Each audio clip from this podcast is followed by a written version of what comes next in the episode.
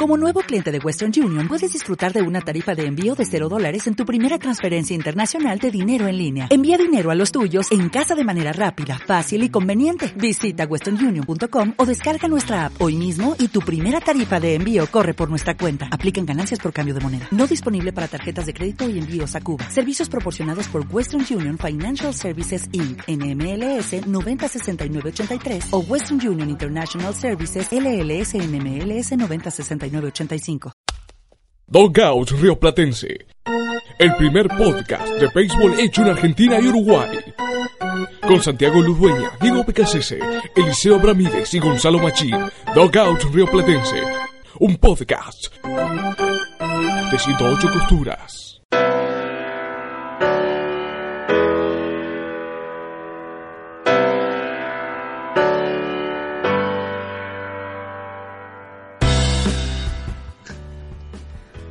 Y un día regresamos acá a Dogau Río Platense. Así que bienvenidos a esto que quizás podemos considerarlo como la tercera temporada, más sabiendo que eh, el Opening Day de la MLB está cada vez más cerca. De hecho, estamos con eh, los entrenamientos de primavera. Y acá volvemos con, la actualidad local, también con la actualidad de la MLB, claro está. Así que de un lado y del otro arrancamos y como siempre está Diego de Cáceres. ¿Cómo estás, Diego? Hola, Santi. Buenas noches, buenas noches también para el liceo. Así es, casi tres meses de inactividad, nos tomamos en serio la, eh, off-season de MLB nosotros y, bueno, ya, ya era hora de ponerse en movimiento que, estamos cada vez más cerca del primer juego de la temporada regular en grandes ligas que, que va a ser en un par de semanitas en, en Japón, Atléticos versus eh, marineros, así que eh, ya, ya vamos entrando en calor y, arrancando los motores para una temporada que se viene muy linda. También lo tenemos Eliseo Ramírez, ¿cómo estás, Eri? Muy contento de estar, chicos, ¿cómo andan? Eh, no se movía la, la agencia libre, no nos movíamos nosotros tampoco, se empezaron a mover los nombres grandes, al menos los dos más grandes, quedan algunos y nos empezamos a mover nosotros, pero no se preocupen que, vamos a llegar bien a, tono y con el timing y, perfectos para, andar domingo a domingo cuando, arranque lo, bueno. Bueno, y también en un rato llegará Gonzalo Machín, que también dará su punto de vista lo que sucede en las grandes ligas. Y bueno, la ausencia de Gonzalo hace que hablemos de la actualidad local, que han ocurrido dos acontecimientos importantes. El primero, la participación argentina en la serie latinoamericana. Y en segundo lugar, la reciente Summer Cup, que otra vez la lluvia terminó impidiendo su, realización. Bueno, arrancando con la serie latinoamericana. Eh, mi opinión es que Argentina terminó dando la talla más allá de quedarse a las puertas de, la clasificación a semifinales. Creo que mucho pesó el no poder cerrar el partido contra Colombia, que fue el que en definitiva le terminó eh, eliminando de la contienda, porque claro, si bien podía haber forzado un empate con los otros, con otros equipos involucrados en busca de los últimos pasajes, el tema es que en caso de desempate estaba reglamentado, pasaba eh, un equipo mexicano involucrado. Si no hubiese habido equipos mexicanos, ahí sí jugaba el tema de las carreras anotadas y o recibidas, entre otros factores. Pero a decir verdad, eh, me gustó mucho cómo ha jugado Argentina, incluso sorprendiendo el primer día y, siendo tapa de los diarios de la zona de México, que fue donde se realizó este certamen. Eh, realmente también ha obtenido otro triunfo más en la última semana, que lo, lo estábamos diciendo, que incluso, si no me equivoco, Diego me podrá corregir, eh, quizá de no haber habido este criterio de eh, pro México, podrían haber eh, llegado a, entrarse en el top 4 y así, bueno, poder, podía luchar por, por llegar a, a la final, más allá de que esto último parecía algo más utópico que otra cosa porque se ha visto un muy buen nivel. De hecho, el equipo panameño terminó siendo campeón de la Serie del Caribe, en donde fueron locales casi por accidente, por porque Venezuela, por motivos más que conocidos, no pudo albergar esa serie. Panamá acudió al rescate, puso un sexto equipo y ese sexto equipo terminó siendo campeón. Incluso pudo haber habido un representante del Team Argentina, que tal fue tal la denominación de, de Falcons, que fue el representativo que, que terminó yendo a México, pero por unos inconvenientes, ya que había se había desempeñado en una de las ligas intervinientes, quedaba, eh, y también se hace que está la venezolana, quedaba eh, inelegible para poder disputar el, torneo. Diego, tus sensaciones respecto a esta serie latino, latinoamericana. Eh, ante todo decir que personalmente tal vez el liceo es el que conoce más y va a poder decir que sí o que no, pero me parece que ronda lo histórico la actuación de eh, del equipo argentino, de, Falcons y, todos los refuerzos. Creo que sorprendió a propios extraños. Eh, yo había intercambiado un par de mensajes con, Darío Martín eh, previo al, a que viajen a, México y él me había dicho que, que habían entrenado muy bien y que no, no iban a ir a, competir, no, ni iban a ir de paseo ni de vacaciones, iban a, tratar de, ganar la mayor cantidad de juegos.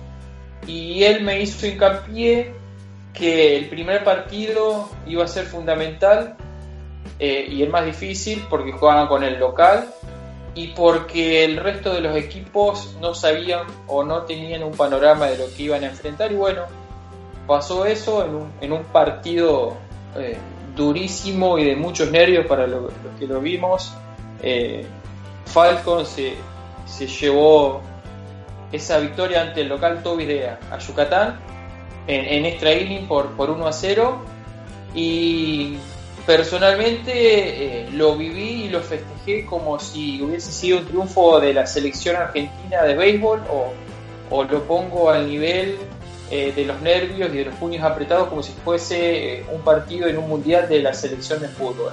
De, esa manera viví ese triunfo y bueno, el, resto del torneo creo que sacando el partido, el segundo partido ante Toros de Herrera y tal vez el partido contra el equipo nicaragüense con Leones de León, contra Colombia, como dijiste vos, se le escapó eh, en la novena entrada. Eh, era un partido bisagra porque si se ganaba ese partido se tenía chances. Y bueno, Víctor Lares, que había entrado muy bien en dos entradas, en dos eh, perdón, había relevado dos innings en el primer partido, no pudo sacar ningún bateador o uno solo. Y bueno, ese partido terminó afectando la posible clasificación a las semifinales, como dijiste vos, porque Falcon cerró el torneo ganando 9 a 0 al otro equipo mexicano que entró invitado porque el representativo de Curazao no, pudo viajar. Pero eh, como vos dijiste y para responderte, eh, por lo abultado del marcador y por la derrota de Tobis y cómo se, ve, se veía viniendo, el, partido, el otro partido eh, de Tobis creo que era contra el equipo nicaragüense y el Falcon contra el segundo de México.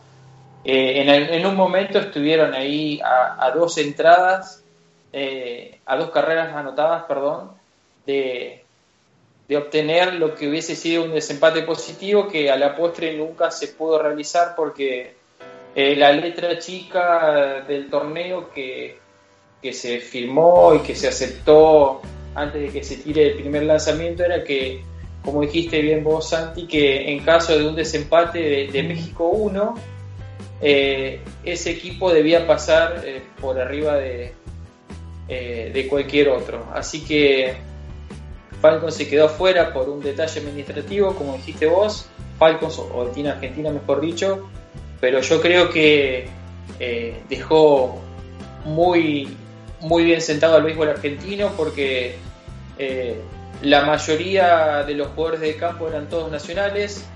Eh, eh, fue lógico que, que los dirigentes de Falcons y de la Liga Argentina de Béisbol lleven lanzadores, que es hoy en día e históricamente nuestro principal, principal déficit. Así que creo que, como todos, estamos llenos de, expectativas por esta eh, la, Liga Argentina de Béisbol que se va a venir este año y por, por la futura participación del equipo en la, en la serie latinoamericana y también eh, porque eh, la Liga Argentina de Béisbol en teoría debería ser miembro activo de la Asociación Latinoamericana de Béisbol Profesional, que, es un gran paso para, para nuestro béisbol. Así que eh, sobre, sobre ese torneo, para cerrar, creo que, dejó excelentes sensaciones para, el béisbol argentino y, creo que eh, es momento y, y, sea en el momento adecuado y creo que eh, es el momento ideal para, para seguir creciendo. Eliseo. Primero, para tomar lo que decía Diego, sí, personalmente, no sé si por ahí es lo que uno está rodeado, no noté que tuviéramos quizá tanta repercusión como, como quizá tendría que haber tenido la participación, ya desde el vamos, la participación del equipo en la serie latinoamericana. Sabimos, sabemos que la idea era que sucediera el año pasado, finalmente no pudo ser. Creo que entendemos también, o quizá para algunos es incluso un nombre bastante nuevo, uno está acostumbrado así a escuchar hablar de la Serie del Caribe, las luces que tiene la Serie del Caribe, etcétera. Eh, pero creo que no se escuchó ya desde el momento en el que se dio la participación comentar tanto al respecto quizás como, como uno esperaba. Y los primeros partidos me tocó estar como un poco alejado, si bien pude ver el primero en celular, pero bueno, eh, no, no estuve tan al tanto de redes y etcétera, pero me pareció que no hubo tanta repercusión, por ejemplo, de lo que fue la victoria del primer día en un partido eh, realmente que creo que va a quedar grabado mucho tiempo, porque fue, sí, realmente, como decía Diego, eh, una victoria muy grande contra en un partido muy bueno contra un equipo realmente muy duro. Y, y después creo que la actuación, salvo por quizá ese, ese traspié que, que dejó ya sin chances eh, al, al, team Argentina, eh, fue realmente una, una gran participación. Eh, que ojalá termine siendo, por supuesto, el piso y el año que, que viene toque ver incluso una mejor actuación y, y por qué no, a, ver, ha dejado la vara alta, pero ha dejado, creo, el, el, tipo Argentina en claro que, va a ir a, a jugar y, y, que también dependiendo de algunos nombres, porque eh, un muy buen equipo, pero creo que si, por ejemplo, en, lo que fue este tramo, eh, sin el nombre Joey Mercamacho y, y la magistral actuación que tuvo. De hecho, terminó siendo elegido el mejor lanzador de, la serie. Eh, hubiese sido todo un poco más cuesta arriba, pero creo que este equipo y esta primera actuación eh, pone la vara en alto, pero le deja claro también a los demás que Argentina va a ir a jugar y que Argentina, eh, como te como decía Diego, como le comentaba Darío en la previa a, a Diego, Argentina no va a ir a pasear. Argentina tiene con qué jugar contra estos equipos y lo tuvo este año y lo va a tener el año que viene y, y ojalá eso termine trayendo mejores resultados eh, año a año. Después, lo que decía Diego, eh, creo que se puede decir el nombre, era justamente el de Julio Camacho, quien había sido elegido para, para formar parte del equipo campeón de la serie latinoamericana en la serie del Caribe finalmente no, no pudo hacerse realidad, hubiese sido realmente, hubiese sido él u otro el nombre elegido, eh, algo enorme también poner a alguien en, en esas circunstancias y en ese equipo y en esa competencia de, un nivel tan alto, eh, queda la esperanza de que, de que se pueda dar también el, el próximo año. Bien, ya hemos hecho nuestro breve análisis respecto a la actuación argentina en la serie latinoamericana. Y pasamos otra vez con la maldición de la Summer Cup. Porque por segundo año consecutivo las lluvias impiden el desarrollo de, del encuentro decisivo. De vuelta salió Daom. Pero esta vez, bueno, el año pasado, ni siquiera se pudo realizar el picheo inicial. Incluso en un marco que, que parecía realmente impresionante. Considerando, por ejemplo, que iba a ser televisada esa gran final.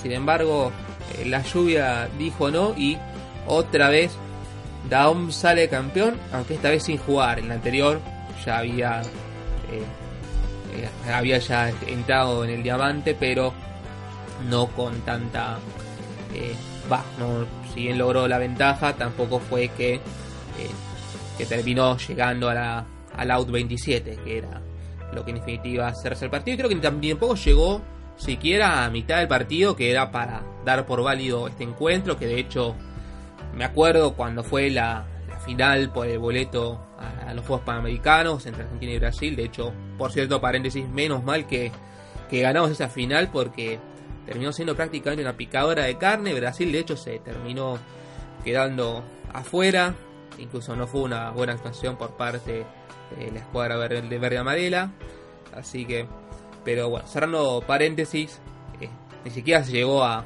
completar, a, dar por válido el partido y, la sumatoria de encuentros terminó dando por campeona Daum eh, el año pasado. Y este año también pasó lo mismo porque tuvo un registro eh, casi intachable, apenas sufrió una derrota. 4-1 fue el récord final y eso le dio nuevamente la Summer Cup a la escuadra de Bajo Flores. Diego. Sí, es como decís vos, Santi, como bien explicaste, eh, una pena que, no se haya podido jugar el partido. Eh, creo que la organización eh, intentó que, se, que el, que, el, campeonato se defina en la cancha, que los, los, equipos entren al diamante de Popeye, pero bueno, nuevamente la lluvia no, no permitió que se pueda jugar. Estaba programado primero a las 13, como dijiste vos, con televisación eh, de un canal eh, de Salta y que se iba a poder ver por las redes sociales de la Liga Argentina de Béisbol.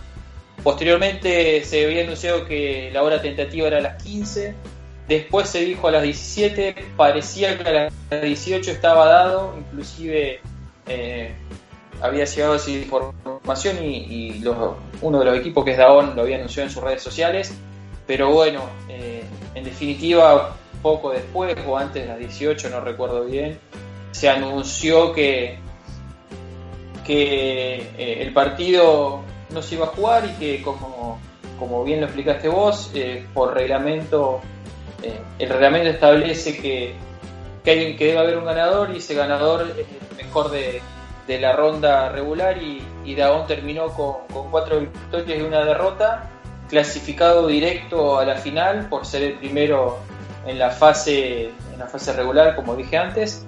Así que obtuvo su, cuarta Summer Cup, una, una Summer 2019 que eh, tuvo seis equipos solamente, eh, faltaron algunos tradicionales eh, de la Liga Metropolitana, como son Júpiter, Vélez, incluso Ferro que había confirmado su participación se bajó último momento y, de Córdoba faltó Dolphin que siempre está, pero a pesar de, que eran seis equipos, creo que el talento y la calidad de los jugadores estuvo porque los equipos que nombré que no estaban reforzaron a, todos los clubes, entonces yo creo que como me dijo Federico Bisbal, que estaba en la organización del torneo, fue una de las Summer eh, que más calidad tuvo en el campo de juego y que, y que bueno, eh, creo que conociéndolo a Federico y por lo que me dijo él antes que empiece el torneo, ya una vez que terminaba esto, ya eh, van a querer empezar a organizarla del año que viene, que, es el décimo aniversario, así que felicitar a Daom eh, que es eh, el campeón nacional de, del Club de Béisbol de Argentina del 2019. Eliseo. Sí, em, destacar que a la, eh, uno de los partidos, el partido, como se lo anunció en, el Instagram de la Summer, eh, el partido más largo de la historia de la Summer terminó siendo el que en definitiva terminó por definir el campeonato. Cachorros traía marca de 3 y 0, eh, Daum traía marca de 2 y, y 1 eh, por la derrota contra Popeye Blanco. Y un partido que se terminó definiendo en 10 innings eh, los juegos en la Summer Cup son a 7 entradas. Eh, por eso la, la, aclaración, un juego para, para el infarto que tuvo eh, dos cuadrangulares. Daum llegó con ventaja de 3 a la baja del séptimo, se empató con un cuadrangular de 3 carreras de Franco Arce. Daum se volvió a poner arriba con, con un cuadrangular de 3 carreras. Cachorros volvió a empatar. terminó 13-10 para, para el equipo de Bajo Flores. Fue lo que lo puso por encima de Cachorros por haberle ganado el, el duelo directo y a récord empatado. Daom el día jueves eh, venció a Arias y con eso cerró su, su primera ronda con el primer puesto. Primer puesto que en definitiva fue el que le terminó dando el campeonato. Habían terminado Cachorros y Popeye Bordón en el segundo y tercer lugar. Jugaron la semifinal el viernes eh, había sido victoria para el local.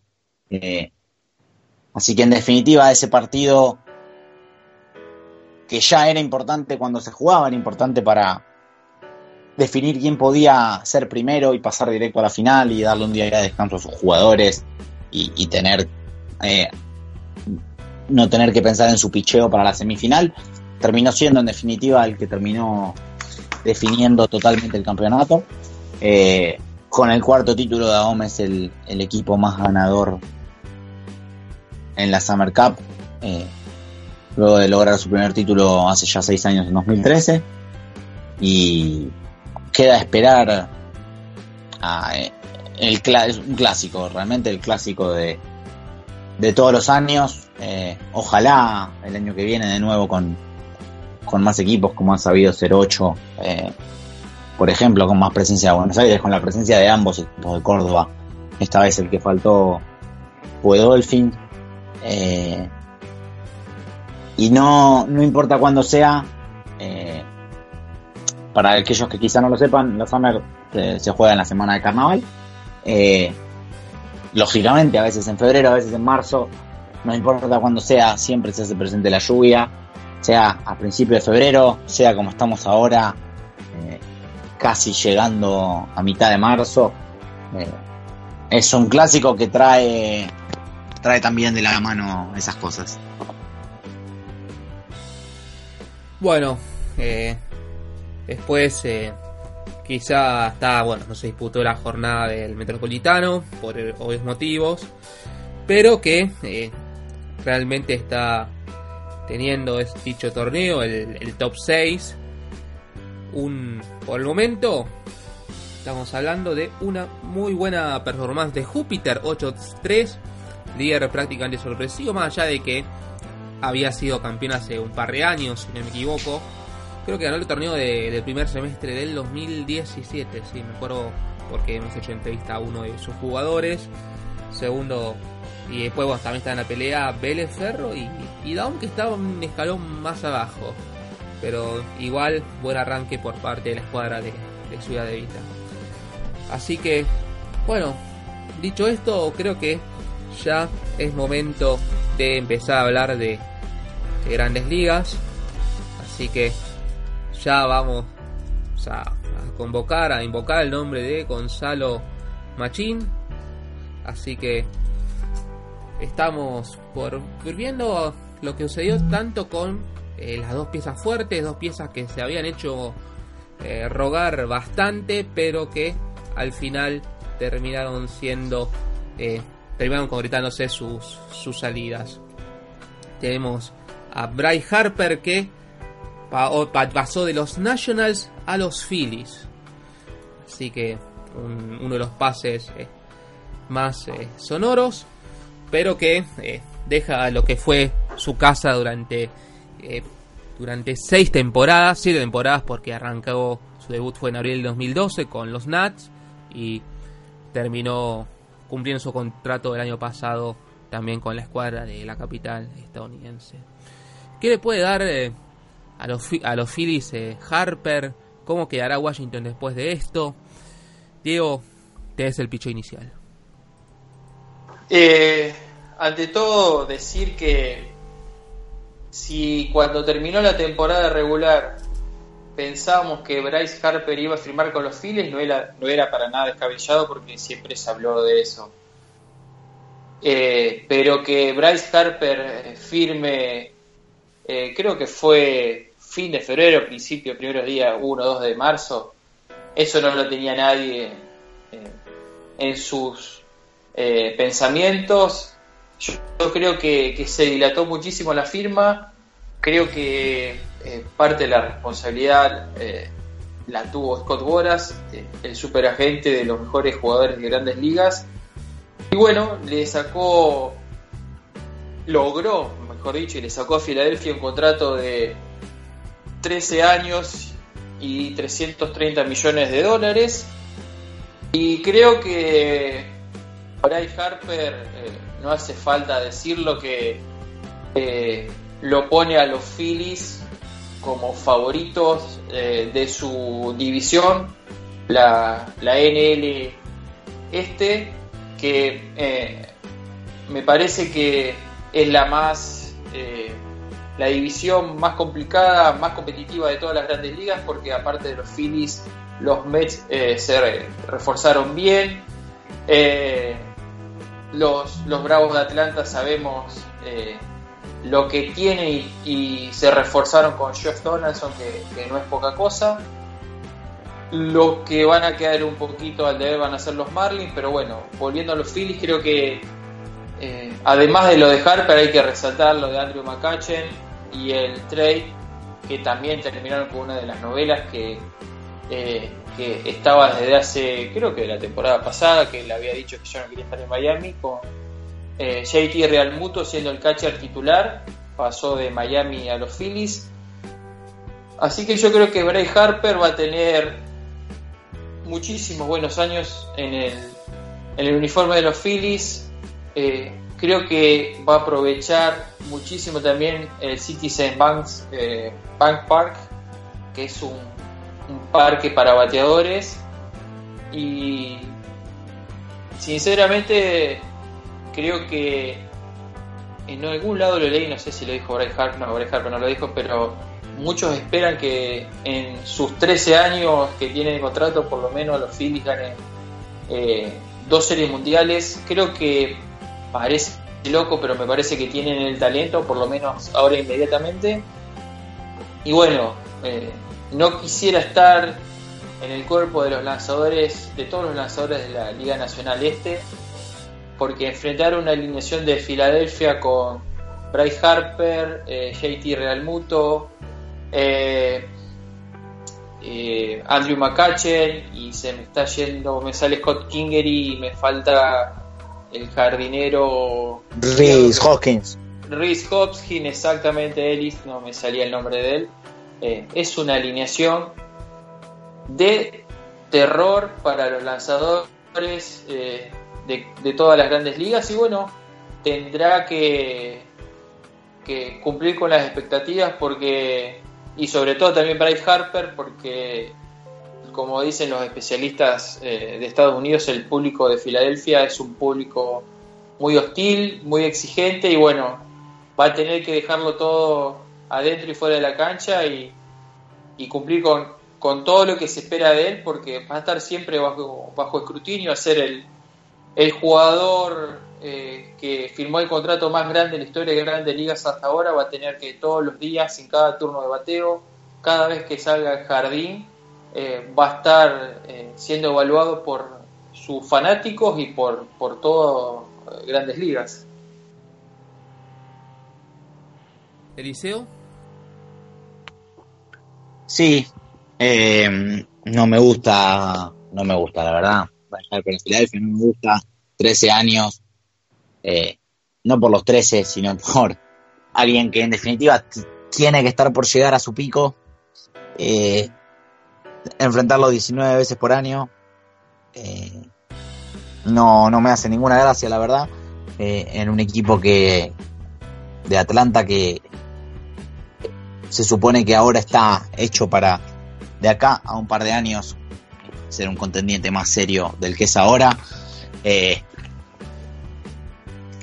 a ver, Harper en la división no me gusta. Si fuese Harper jugando en Miami, nadie se preocupa. Pero Harper en este lineup donde todo indica que, que detrás de Harper va a venir Rick Hoskins, que está Real Mundo, que está Macachen, que quizá haya sido un poco caro, pero que sigue siendo alguien por encima del promedio y, que va a formar un,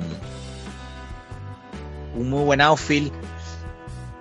Un par de adquisiciones que además sacan eh, a Hoskins probablemente del, del, jardín eh, izquierdo, al menos en buena parte de la temporada. Eh, Hoskins se perfila como para ser un gran bateador pero es un defensor bastante pobre, bastante por debajo del promedio y, para los Phillies lograr sacarlo y, cambiarlo por, por lo que tienen ahora con seguramente McCutcheon en el left o Double Herrera en el center y Bryce Harper en el right es, es un upgrade enorme.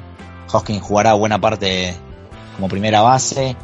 Eh, el cambio también en un perfil más bajo, que creo que ya lo hemos comentado porque fue hace tiempo, pero pero el cambio de, de Jan Segura, ellos tenían en JP Crawford alguien en quien confiaban que se podía convertir en un buen shortstop eh, para un equipo, un buen titular de grandes ligas, pero traen en Jan Segura a alguien que, que es un bateador bastante sólido y que en la nacional, en Arizona, eh, lo hemos visto volar quizá por debajo del radar, pero tener un gran rendimiento. Ha habido mucha mucho debate en lo que en lo que respecta a la firma de Harper, de Machado, en la cual ya, ya entraremos en detalle. Personalmente los montos me parecen lógicos, mirados desde varios puntos, mirados desde eh, el hecho de que un jugador como Harper, un jugador como Machado te dan más posibilidades de ganar la Serie Mundial todos los años. Y sí, voy a... Eh, no es selectivo de cierta forma ignorar la temporada de, del año pasado de Harper, donde fue apenas eh, un jugador por encima del promedio, apenas un titular digno. Eh, jugó mala defensa el año pasado. No es eh, un, defensor sólido del que por lo menos algunos se, uno sepa que siempre va a jugar buena defensa, pero el año pasado fue malo. Sin embargo, hay una muy buena nota de Mike Petriello en mlb.com explicando a qué se puede deber, desde el hecho de que se estuviera cuidando físicamente eh, para evitar alguna lesión en su año de contrato, sabiendo que que iba a ir a probar la agencia libre y que estaba buscando esos 300 millones. Eh, y también ha tenido lesiones y, y, alguien que tiene una temporada como la que tuvo Bryce Harper en 2015 eh, no, no es una casualidad y uno lo sabe. Eh, porque si fuera solamente dar 40 jonrones, hasta eso te digo que puede ser una casualidad, pero lo, lo que se ve de Bryce Harper, que incluso en una mala temporada en 2018 de, dejó a las estrellas para, hasta septiembre, hasta final de temporada, fue realmente muy bueno. Eh, creo que el contrato de Harper está bien. Eh, mucho se hablaba de que, de que, el sistema está roto o no funciona. Eh, es para otro largo debate, para un episodio completo. Yo creo que está bastante acertado. Pero después, cuando se le dio el contrato a Harper, primero firmó Machado, después firmó Harper, se dijo, ¿por qué hablamos del sistema está roto? Si si en definitiva les han pagado lo que querían. Eh, no es lógico que estos jugadores firmen recién en febrero. Después nos podemos meter en las pretensiones, etcétera, pero no es lógico que Kai y Kimbrel a mitad de marzo, a poco menos de 20 días del Opening Day, no tengan equipo. Eh, creo que lo que pasó en un primer momento, lo hablamos ya el año pasado, eh, fue que los equipos empezaron a hacer un uso más responsable. Antes para llevarse a un eh, a un agente libre de este tipo, había que sobrepagar y habría que ponerle una plata gigante en años en los cuales ya no iba a ser productivo. Así hoy tenemos contratos como Pujol Cabrera, eh, se me puede estar escapando alguno que seguramente... Cano. Cano, otro que por lo menos todavía juega, pero sí ya no vale ese dinero claramente. Eh, y otros que ya directamente están cortados y no están en la liga. Eh, eso dejó de pasar y eso está muy bien, pero lo de este año ya empieza a parecer excesivo y, todo indica que, los jugadores no lo van a dejar pasar, la asociación de jugadores no lo va a dejar pasar y en 2021 eh, va a haber problemas realmente.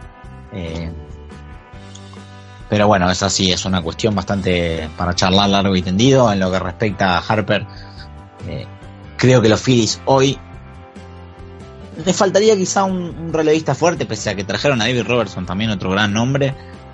creo que son hoy por hoy el favorito en la, en la edición este, donde sin embargo no, no me sorprendería que nadie gane 90 juegos.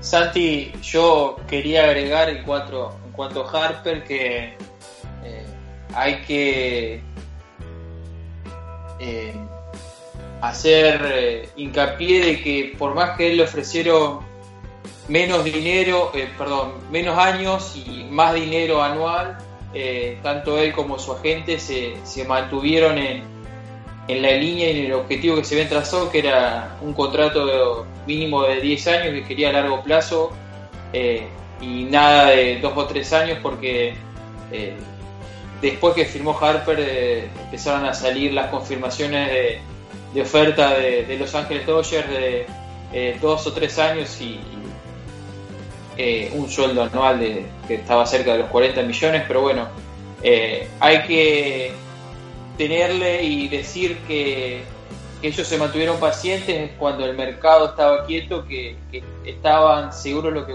de lo que buscaban y bueno, obtuvieron los 330 millones y, los 13 años para, para Harper. Bueno, y ya puedo presentarlo, así que bienvenido otra vez de Gonzalo Machín. ¿Cómo estás, Gonza? Y bueno, también tu visión respecto al tema Harper. Eh, primero, muchas gracias. Perdón por la tardanza, pero ya estamos aquí nuevamente. Y sobre el tema Harper, me parece que es un contrato muy bueno, eh, sobre todo desde el punto de vista del jugador. Un contrato sin opt-outs y creo que también sin eh, chance a trade, así que lo ata por 13 años a Filadelfia. Creo que al lado del equipo también no lo pagaron tan caro como pretendría a un jugador de su calibre si bien tenerlo 13 años puede ser algo bastante complicado porque sabemos cómo es la relación entre eh, Ward y, la edad, que sobre todo en bateadores después de los 30 años empieza a crecer y tenerlo atado hasta los 39 es algo bastante interesante y ver cómo se hace contrato. Yo creo que lo analizaría más del punto de vista de que son dos contratos por separado. Primero son 10 años por 30 millones y después 3 años por por el resto, que sería algo así como 7 millones por año. Y entonces creo que desde ese punto de vista sí sería un contrato como cualquier otro, muy similar al de Machado, más los tres años aparte por el resto de dinero. Eh, yo creo que Filadelfia es un buen lugar para Harper, se ha ido armando muy bien del equipo que era hace dos años que apenas ganaba 60 juegos, ahora pasó a ser candidato en su, en división, además de ser una división bastante competitiva y compleja, como lo va a ser el este de la Nacional. Eh, después hay que ver cómo se adapta Filadelfia a jugar con Harper, eh, si lo deja en el center field o lo pasa a jugar tanto al right field. Tiene un cuadro muy bien armado, tiene un buen farm system que puede empezar a dar frutos y también le dieron frutos lo suficiente como para traer a Real Muto, enviando a Sixto Sánchez y Alfaro a, a los Marlins. Eh, creo que tienen todas las armas suficientes, por lo menos, para llegar a playoff. Y, y Harper, sin duda, está en un lugar muy cómodo. Eh, creo que era Eliseo que decía, si bien tuvo un año un poco por debajo de lo esperado en 2018, eh, creo que tranquilamente puede retomar su nivel de, de 2015, el año que fue MVP, aunque no sé si están a, esas, a ese nivel de estadísticas. Por ejemplo, en 2015 Harper batió para 3.33 con 4.60 eh, de VP y C49 de slugging, o sea, un año creo que de los últimos de las últimas temporadas nadie excepto Mike Trout ha estado a ese nivel. Y sí, obvio, si se lo compara con 2018, que fue un año donde batió para 250, eh, un OVP de no llega a 400, eh, un slugging por debajo de .500. Sí, es una diferencia sustancial para un jugador que está a punto de firmar por más de 300 millones, pero creo que eso no es impacto y Brady Harper es una, un jugador que puede retomar su nivel al 100% eh, en muy poco tiempo. Así que yo creo que es un buen contrato para ambas partes. Creo que un poquito mejor del lado de Bryce Harper, pero me gusta que lo hayan firmado y permanezca lejos del este de, de la Nacional, que ya tenemos a Machado arriba. Bueno, ya hemos hablado sobre el primer trade eh, más eh, picante. Y bueno, y ahora tenemos al segundo. Con un Manny Machado que dejó a los Dodgers, donde estuvo eh, Dodgers y Orioles, que fueron los últimos equipos de la temporada pasada. Y ahora el nuevo destino será el San Diego Padres. que bueno, que también firmó un contrato bastante oneroso y que bueno, que es un muy buen jugador, pero que tiene muchas alertas naranjas eh, sobre su persona. Hay que ver cómo le irá a este equipo, de, a él con su nuevo equipo, con San Diego, que venía de unas últimas temporadas eh, que no fueron precisamente las mejores. Cuánto le puede aportar a cada uno. Así que, como siempre, Diego, arrancas. Sí, chicos, creo que la firma de Manny Machado con los padres nos sorprendió a todos porque lo que se venía hablando y que sonaba cada vez más fuerte que iba a firmar con, con los Media Blancas de Chicago, eh, que, la estrategia de firmar a, su cuñado y a uno de sus mejores amigos como, como es John del Alonso y John Shea y además del, del contrato y el dinero que le ofrecían estaba funcionando. Eh, pero bueno, apareció en escena San Diego, eh, puso en la mesa una oferta de 10 años y 30, 10 eh, años y 300 millones de dólares con un sueldo promedio de 30 millones por año y una cláusula de salida en la temporada 2023. Y Manny Machado le dijo a los Media Blancas, muchas gracias, me voy para California, eh, se habla que los medias blancas eh, nunca llegaron a los 10 años en la oferta que le hicieron, pero sí a los 7, 8 años y los 240, 260 millones, en ese rango estaba la oferta. Y recuerdo haber escuchado eh, un audio con un auto directivo del equipo, no recuerdo si era el gerente general o alguno por ahí cerca, y se lo escuchaba muy decepcionado porque la gente de Chicago pensaba que, ya lo tenía, que estaba asegurado, que, había que firmarlo solamente porque pensaban que, de palabra tenía tenía Machado firmado y bueno, apareció San Diego con, mucho dinero disponible para gastar y yo creo que también me parece que además del dinero, que fue la razón número uno, sin dudas, eh, creo que el proyecto a largo plazo, a dos o tres años de, los padres con su buen farm system, eh, creo que terminó de convencer más a Manny Machado de quizás eh, pensar que en este año, el año que viene y el siguiente va a ser duro porque no, va a competir por nada, pero cuando eh, los Luis Urias, eh, los Fernando Tati Jr. y, otros eh, prospectos que están ahí dentro de las mejores grandes ligas comiencen a ir llegando al equipo grande y se consoliden, los padres tendrían a, largo plazo un mejor equipo que, Chicago. Lo que decís vos, Santi, lo que dijiste que hay muchas, muchas nubes en cuanto a su actitud y demás, y bueno, es, es una fama que, se, que él se ganó. Eh, lo que salió en la temporada, en la, post, en postemporada del año pasado es, vimos no correr a las bases, con, como se debe, no dejando todo hacia primera, pisando a, a Jesús Aguilar, él dijo que no lo vio, pero fue malintencionadamente. Pero esto no es nada nuevo, yo recuerdo un par de peleas de Manny Machado eh, con los enfrentando a los Atléticos de Oakland eh, porque le lanzaban cerca, encarando la lomita y, demás.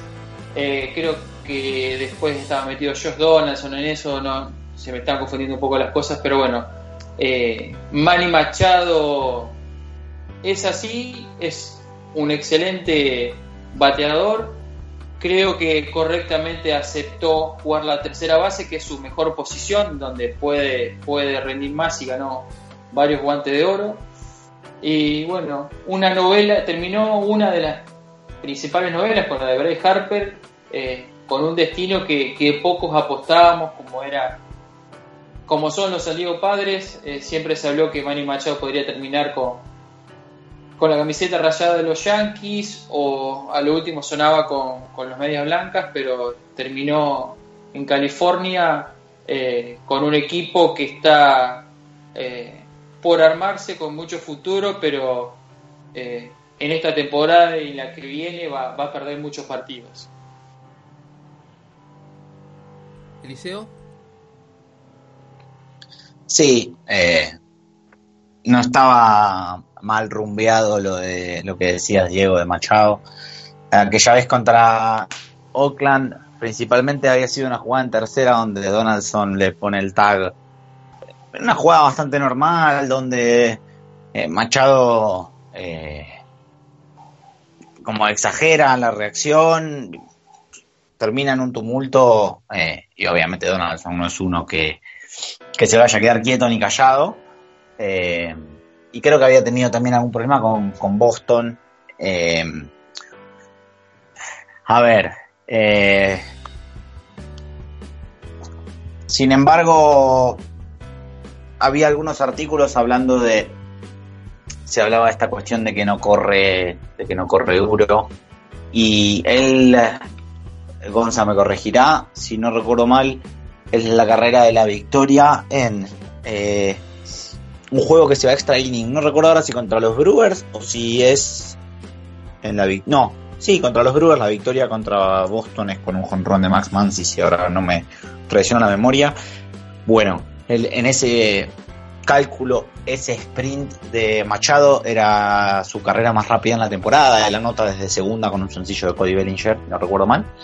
Eh, esa es su carrera más más rápida en la temporada, de las más rápidas en, un porcentaje bastante alto en la liga, etcétera.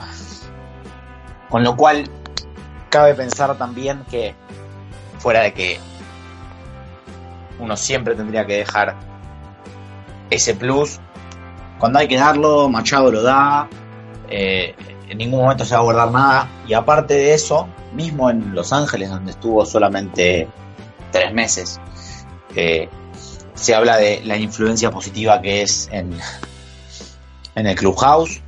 Eh, ni hablar de, la clase de jugador que es, ni hablar de lo que decía Diego que eligió, aceptó, mejor dicho, moverse a la tercera base.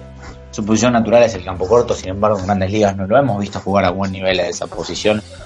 Y en tercera base podemos decir que después de Nolan Arenado debe ser de los mejores sacando ahora a Matt Chapman, quien por supuesto tiene muchos menos años de recorrido, pero parecería tener un nivel bastante más alto con el guante.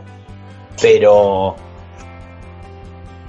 siempre se habla de la buena influencia en el clubhouse, es un gran jugador, igual que Harper, porque tiene la misma edad, está por entrar en sus años que se suponen que son el pico de su carrera. Eh, no trae ni siquiera el problema de una mala temporada 2018 como si trae Harper. Eh, y los padres tienen los prospectos que bien nombraba Diego, que no solo son prospectos jóvenes a punto de, pisar eh, grandes ligas, eh, mismo ya con el equipo en sprint training, sino que muchos de ellos son eh, middle infielders, Urias, Tatís. Eh, me parece que, que Machado va a ser un líder en todo sentido. habrá que ver cómo se lleva con con el perder, porque creo que muchas veces que tuvo problemas en Baltimore también tuvo que ver ya con, con Baltimore de la última etapa, Baltimore muy malos, eh, no para justificar, pero eh, como para quizá por ahí ver si el, el, problema va en ese lado, porque creo que cuando Baltimore jugó postemporada por última vez, no recuerdo si es 2012 o 2013, eh, Machado jugó bien, no tuvo problemas, eh, etcétera, el primer año veremos si uno, dos o cuántos van a ser duros seguramente para, para San Diego y, va a ver cómo lleva esa carga Manny Machado. Gonza. Eh, bueno, primero la verdad un poco de sorpresa cuando lo firman los padres. Era un cuadro que no venía, no era de los quizás favoritos a firmarlo, pero eh, la, firma la hace muy bien a, los padres. Es un cuadro que si mirás hoy en día todos los, jugadores que están proyectados a estar en el equipo, solo cuatro bateadores tienen al menos cinco años de experiencia en MLB, que son Will Myers, Eric Hosmer y Kinsler. Y la incorporación de Machado sin dudas es una incorporación muy importante desde el punto de vista de lo que aporta como bate y, el excelente guante que tiene. Eh, accedió creo que fue al final a jugar tercera base, así pueden incorporar a Tati Junior eh, cuanto antes los padres, es su mejor prospecto. Y ese dúo en, campo corto y tercera con Machado puede ser excelente. Creo que además, como bien decía Liceo, eh, la incorporación de experiencia al dúo de los padres que tiene mucho talento joven, recién estaba mirando, y solo dos pitchers del bullpen superan los, los seis años de experiencia en MLB, es algo muy importante porque es un cuadro que eh, se va a regir por su farm system. Es el mejor farm system de MLB. Tiene algo así como 10 prospectos en el top 100. Este año se va a incorporar eh, Luis Urias, Francisco Mejía, eh, Chris Paddock al, al picheo. Va a ser un equipo de muchos altibajos de esta temporada, pero si todo empieza a carburar bien, le pueden salir muchas cosas bien a los padres y eso como fan de los Dodgers es un poco preocupante porque no era un equipo que venía muy bien últimamente y donde empieza a carburar. Ya vimos el año pasado lo que hizo Franchi Cordero con el bate, eh, rompiendo todo el StatCast que se podía romper. Hunter Renfro eh, se espera que tenga un buen año.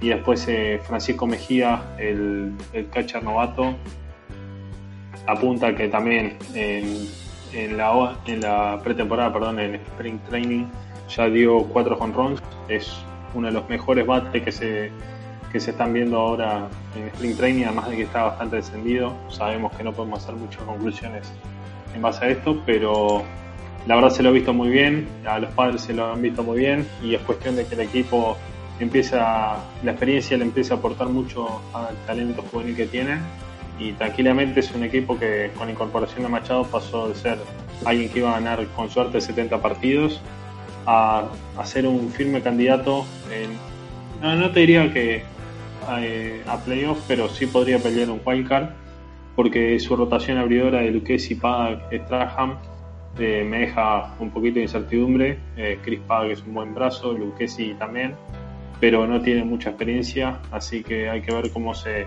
se adapta el pitch de los padres para acarrear ese buen bateo a quizás post temporada. Bueno, eh, así que con esto cerramos este episodio. Más allá de que, bueno, que quizás hay otras cosas que, que quizás se puedan contar.